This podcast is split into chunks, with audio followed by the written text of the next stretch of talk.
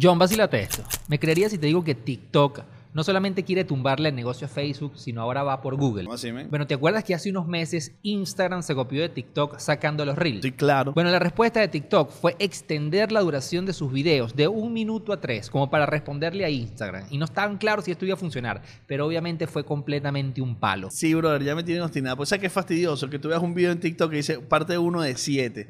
Para eso montenlo en YouTube, porque además nunca se consiguen las otras partes. Bueno, YouTube también optó por montar videos tipo TikTok y sacó su formato Shorts. Pero ahora TikTok también responde y extendió la duración de sus videos ahora a 10 minutos. ¿Tú sabes qué significa eso? Claro que ya se puede montar todo ese poco video en una sola parte y hasta cortometraje. Sí, y que ahora también se le declara la guerra a YouTube. Ah, claro, porque sabes una de las cosas que más se ve en YouTube, los videoclips. Y ahora en TikTok se van a poder poner todos esos videoclips también. Bueno, y en YouTube están como locos porque nunca antes alguien se le había presentado como una opción de competencia cuando hablamos de videos de larga duración. Se prendió sendo rollo entonces, papá. Bueno, ya vamos a ver qué pasa. ¿Tú crees que TikTok termine siendo una competencia de YouTube? No creo, men. Pero no sé, porque ya la generación Z consume más TikTok que Instagram e inclusive YouTube. Vamos a ver qué pasa.